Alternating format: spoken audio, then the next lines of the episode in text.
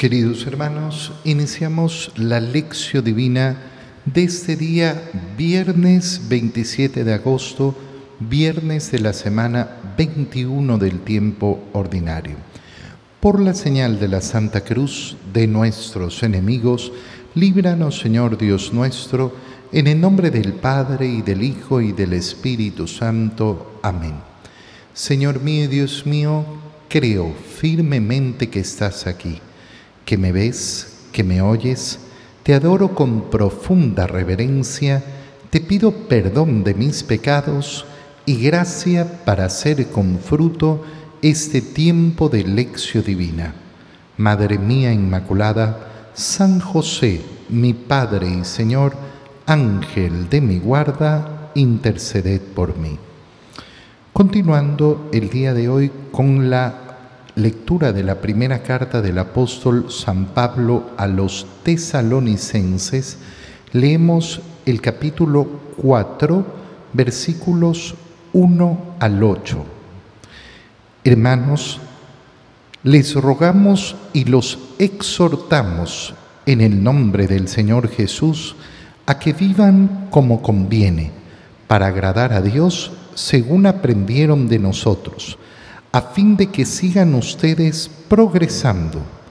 Ya conocen en efecto las instrucciones que les hemos dado de parte del Señor Jesús. Lo que Dios quiere de ustedes es que se santifiquen, que se abstengan de todo acto impuro, que cada uno de ustedes sepa tratar a su esposa con santidad y respeto, y no dominando por la pasión, como los paganos que no conocen a Dios. Que en esta materia nadie ofenda a su hermano ni abuse de él, porque el Señor castigará todo esto, como se lo dijimos y aseguramos a ustedes, pues no nos ha llamado Dios a la impureza, sino a la santidad.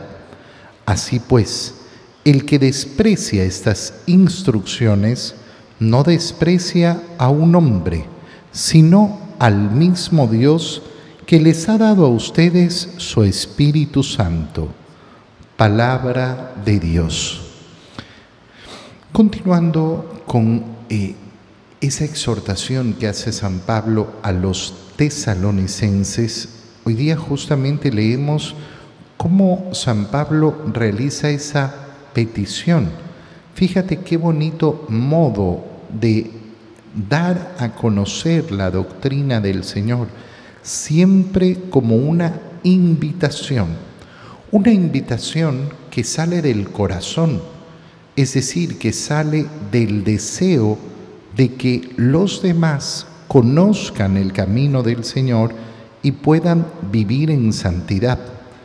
Y por eso San Pablo eh, inicia esta parte de la carta a los tesalonicenses diciéndoles, les rogamos y los exhortamos. Es decir, siempre una petición, nunca una obligación. Exhortar a una persona es pedirle que actúe de una determinada manera pero no en nombre propio. San Pablo no dice en mi nombre, les ruego que hagan esto, eso que podría convertirse en una manipulación hacia la otra persona. Tú porque me debes a mí, porque me entristeces a mí o porque me alegres a mí, para que yo sea dichoso o para que yo no sea infeliz. Haz esto. No. San Pablo ruega y exhorta a los tesalonicenses en el nombre del Señor Jesús, en el nombre de Cristo, en el nombre de nuestro Señor, te invito a abrir los ojos y vivir de acuerdo a lo que Él enseña, no a lo que a mí se me ocurre, no a lo que, a, mí me parece, a lo que yo pienso, no, a las palabras del Señor. exhortar y rogar, vivir de acuerdo a la ley de Dios. ¿Y a qué, eh, a qué los exhorta San Pablo? A que vivan como conviene para agradar a Dios, para que vivan como conviene, como efectivamente el Señor lo ha, eh, lo ha querido, para poder ser agradables a Dios. Fíjate qué bonitas son estas palabras cuando uno las medita en la profundidad. ¿Para qué sirve mi vida si no es para agradar a Dios? ¿No debe ser ese el objetivo principal de mi corazón? ¿De qué me sirve a mí agradarle al mundo si no le agrado a Dios? Es que yo no quiero que me critiquen, es que yo no quiero que hablen mal de mí, es que yo no quiero que me miren mal, es que yo no quiero que los demás piensen qué. ¿Y qué te importa? ¿Qué te puede importar la opinión del mundo si lo que te tiene que importar es la opinión de Dios? Agradar a Dios, ser del agrado de Dios el mundo no podrá conocer tu corazón. El mundo no podrá conocer tu vida. El mundo no podrá conocer todas tus acciones. ¿Cuánto desperdicio de energía hay en las personas para que los otros conozcan lo que yo he hecho, lo que hago, lo que pienso, lo que opino? ¡Qué desgaste de energía! Qué desgaste para lograr qué? El juicio del mundo. Y el juicio del mundo al final del día, ¿qué te da? Nada. Absolutamente nada. Ah, que te digan que te aprecian, que te digan, ay, qué bien, qué bonito. ¿De qué me sirve el juicio del mundo? Yo lo que tengo que anhelar y buscar con todos los actos de mi vida es agradar a Dios, agradar a Dios. ¿Y cómo se hace para agradar a Dios? Esa ha sido justamente la, eh, la predicación que han recibido de San Pablo, según lo que aprendieron de nosotros, a fin de que sigan progresando. Ya ayer veíamos esa frase preciosa de San Pablo, que deseaba ir donde los tesalonicenses para poderles, eh, para poderles mostrar todavía más el camino de la fe, es decir, para que puedan progresar más. Y se los vuelve a repetir para seguir progresando, para seguir creciendo en esa fe que se ha recibido, porque ya conocen las instrucciones que les hemos dado. Y esas instrucciones que les hemos dado no son instrucciones propias, sino instrucciones que vienen de parte del Señor Jesús. Muchas veces cuando yo tengo que hablar con una persona y le digo, mira, lo que lo que el Señor quiere es esto. bueno, eso dice usted. No, no, no, no, no, yo no, no, no me dedico a predicar mi palabra, no me dedico a predicar mi opinión. Para predicar mi palabra, entonces no usar el nombre de Jesús. Me daría no solo vergüenza, sino que me daría un temor enorme. Predicar mi opinión no, no, no, no, no, no nos dedicamos a eso. Para eso entonces uno entonces forma su propia comunidad, su propia iglesia, eh, se le inventa un nombre eh, y hace cualquier cosa, ¿no? Como lamentablemente hay tantas en el mundo. La iglesia nos dedicamos a predicar las instrucciones de nuestro Señor Jesucristo no otras, no las opiniones, no mis propias ideas ni mis imaginaciones. Y San Pablo entonces lo dice con claridad. Lo que Dios quiere de ustedes es que se santifiquen. ¿Qué significa agradar a Dios? Agradar a Dios significa santificarse. Fíjate cómo esto no solo está respondiendo al modo de vida que tenemos que llevar, sino que está respondiendo al sentido de nuestra existencia. ¿Para qué estoy en el mundo? Oye, ¿cuántas personas, cuántas personas pierden tanto tiempo preguntándose, ¿para qué estoy aquí? ¿Para qué estoy aquí? Es que yo no sé para qué. Para agradar a Dios. ¿Pero en qué? En todo. En todo lo que haces. Desde el momento que te levantas hasta el momento que te acuestas. Para agradar a Dios. Y ese agradar a Dios, ¿qué significa? Muy sencillo, significa la santificación de nuestra vida. ¿Qué quiere Dios de mí? ¿Para qué he venido al mundo? ¿Para qué estoy aquí? La respuesta es facilísima, para ser santo. Y esa es la vara del cristiano, la santidad, para ser santo, no para ser mediocre. A mí me da mucha pena todavía escuchar a tantas personas que la palabra santidad les asusta, les da miedo. Es tremendo, uno lo, uno lo ve. No, no, pero santo, yo, yo, yo, yo soy normal, yo tengo una vida normal. ¿Y dónde vas a santificarte si no en la vida normal? ¿Dónde me voy a santificar si no es en las actividades diarias que tengo que realizar? No, solo se santifica aquel que se va a misionar al Congo. No. No, no. Yo me santifico en mi vida ordinaria. Yo me santifico día a día, realizando en primer lugar qué cosa? Mis deberes, mis obligaciones, empezando por aquellos más pequeñitos, empezando por aquellos que son los más sencillos, los más cotidianos e incluso los más rutinarios. Dios me ha creado como ser humano. ¿Y qué es lo que quiere de mí?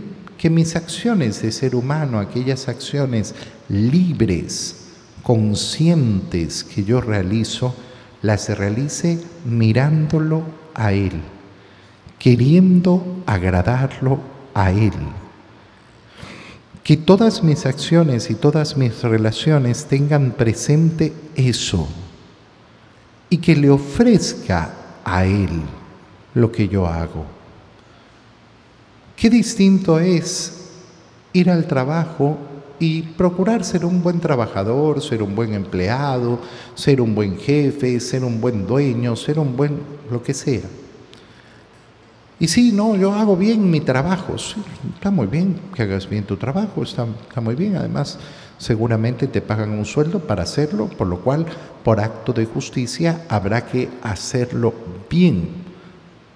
Yo no he conocido ningún trabajo donde a uno lo contraten para hacer mal el trabajo, ¿no? No, pues a uno lo contratan para hacer bien el trabajo. Pero resulta que la santificación viene cuando yo realizo ese trabajo para Dios. Es decir, que lo ofrezco al Señor. ¿Cuántas personas se sienten, por ejemplo, agobiadas, cansadas, fatigadas, por su trabajo, porque no les gusta, porque lo encuentran sin sentido, porque creen que podrían estar haciendo algo mejor y no sé qué. Y muy bien, claro, la idea de poder progresar, la idea de poder crecer, la idea de eh, tener un mejor trabajo, siempre es una aspiración justa en el corazón del ser humano. Pero hoy es este el trabajo que tengo que realizar. ¿Para quién lo voy a realizar? para mí, para la empresa que trabajo, para los sueños o para el verdadero dueño, que no es otro que Dios. Por eso es que una persona que puede tener un trabajo no tan simpático, donde siente que no puede crecer, donde siente que no tiene grandes aspiraciones, puede vivir con una dicha tremenda. ¿Por qué? Porque no lo hace ni para sí ni para los demás. Lo hace en primer lugar para Dios, para dar gloria a Dios. A veces hay que comprender que los demás animales, las demás criaturas, dan gloria a Dios siendo lo que son. La vaca da gloria a Dios siendo vaca, estando ahí como vaca, comiendo y haciendo lo que hacen todos los días las vacas. Mi glorificación a Dios es distinta, ¿por qué? Porque no soy una vaca, porque yo soy un ser humano, porque tengo una inteligencia, porque tengo una voluntad. Y entonces soy yo el que ofrezco a Dios mi trabajo. Qué bonito es en este sentido siempre esa imagen del niño, ese niño que quiere que su papá, que su mamá pongan sus ojos en él. ¿Quién quiero ser yo? La niña de los ojos de Dios ¿Qué significa esa expresión? Significa que quiero tener la atención de los ojos de Dios. Quiero, como el niño, que Dios me mire. Fíjate en el niño cuando juega. Me viste, papá, viste cómo salté, viste lo que hice, viste cómo corrí. Y claro, son acciones absurdas, son opciones que un adulto las mira y dice, eh, sí, sí, sí, claro que las vi, está muy bien. Saltó la cuerda, corrió en círculos, lanzó la pelota, pateó la pelota. Son acciones que parecen ridículas, pero sin embargo el niño quiere que su padre las vea y las aprecie. Qué bonito es tener ese espíritu ante Dios. Yo quiero que Dios vea hasta las acciones más sencillas de mi vida y vea que las hago por Él, para Él, para darle gloria a Dios. Cuando descubrimos eso, descubrimos que podemos darle gloria a Dios cepillándonos los dientes. Ah, cepillarse los dientes. Señor, estos dientes que tú me diste los limpio con cariño, porque aprecio lo que me has dado y te ofrezco el cuidarlos y limpiarlos. Y una acción rutinaria y tonta se convierte en glorificación a Dios. Imagínate lo que podemos hacer con el resto de nuestra vida. Imagínate lo que podemos hacer con el resto de nuestras acciones. Si aprendemos efectivamente a buscar el agrado de Dios. ¿Y cómo se llama eso? Santificarse. Santificarse. ¿Cuál es la meta de nuestra vida? Ser santos. Y por eso San Pablo comienza a decirle a los tesalonicenses, absténganse de todo acto impuro. No vayan a tratar a sus esposas si no es con santidad y respeto, no dominando por la pasión, como los paganos que no conocen a Dios. San Pablo comienza a hablar de la pureza, de la pureza de corazón y esa pureza de corazón, esa pureza corporal, tiene que venir de la mano de esa santidad y respeto en el trato a la esposa. A mí me ha tocado escuchar eh, a personas que siempre leen con ideologías, es decir, con gafas. San Pablo es un machista, he tenido que escuchar. San Pablo es un machista, la iglesia es machista. ¿Acaso no has leído las escrituras? ¿Acaso de verdad no las has leído? ¿Cómo tengo que tratar con santidad y respeto? Nadie ofenda a su hermano ni abuse de él, porque recibirá el castigo de Dios. Dios no los ha llamado a la impureza. Y San Pablo vuelve a enfatizar para qué hemos sido llamados, sino a la santidad, no a la impureza. Hemos sido llamados a la santidad. ¿Cuántas personas me dicen, pero qué difícil Qué difícil es la pureza. Sí, así es. Qué difícil es. ¿Y cómo llevamos adelante la lucha por la pureza? Sabiendo que la pureza vale la pena. Vale la pena. Pero es difícil, sí, pero vale la pena. Vale la pena luchar y sudar por un corazón puro, porque un corazón puro me santifica. Y un corazón que se santifica es un corazón agradable a Dios. No es aquel corazón que nunca peca, es aquel corazón que se levanta,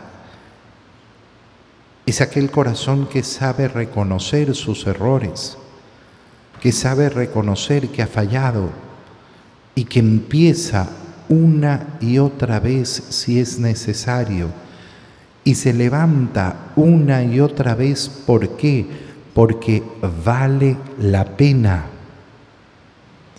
Y el que desprecia estas instrucciones, sépalo bien, no desprecia a un hombre, sino que desprecia al mismo Dios que les ha dado el Espíritu Santo, la altura a la cual hemos sido llamados.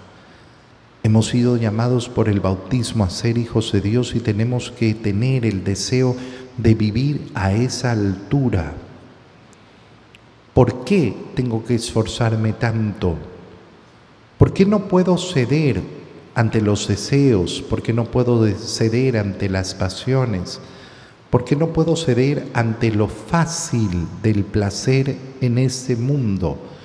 Porque tengo que vivir a la altura de lo que soy. Yo soy hijo de Dios. Y tengo que tener agradecimiento de eso que soy. En el Evangelio, continuando con la lectura del Evangelio de San Mateo, leemos el capítulo 25, versículos 1 al 13. En aquel tiempo Jesús dijo a sus discípulos esta parábola. El reino de los cielos es semejante a aquellas diez jóvenes que tomando sus lámparas salieron al encuentro del esposo. Cinco de ellas eran descuidadas y cinco previsoras. Las descuidadas llevaron sus lámparas, pero no llevaron aceite para llenarlas de nuevo. Las previsoras, en cambio, llevaron cada una un frasco de aceite junto con su lámpara. Como el esposo tardaba, les entró sueño y todas se durmieron. A medianoche se oyó un grito ya viene el esposo, salgan a su encuentro. Se levantaron entonces todas aquellas jóvenes y se pusieron a preparar sus lámparas y las descuidadas dijeron a las previsoras, dennos un poco de su aceite porque nuestras lámparas se están apagando. Las previsoras les contestaron, no, porque no va a alcanzar para ustedes y para nosotras. Vayan mejor a donde lo venden y cómprelo. Mientras aquellas iban a comprarlo, llegó el esposo y las que estaban listas entraron con él al banquete de bodas y se cerró la puerta. Más tarde llegaron las otras jóvenes y dijeron, Señor, Señor, ábrenos. Pero él les respondió, yo les aseguro que no las conozco. Estén pues preparados porque no saben ni el día ni la hora.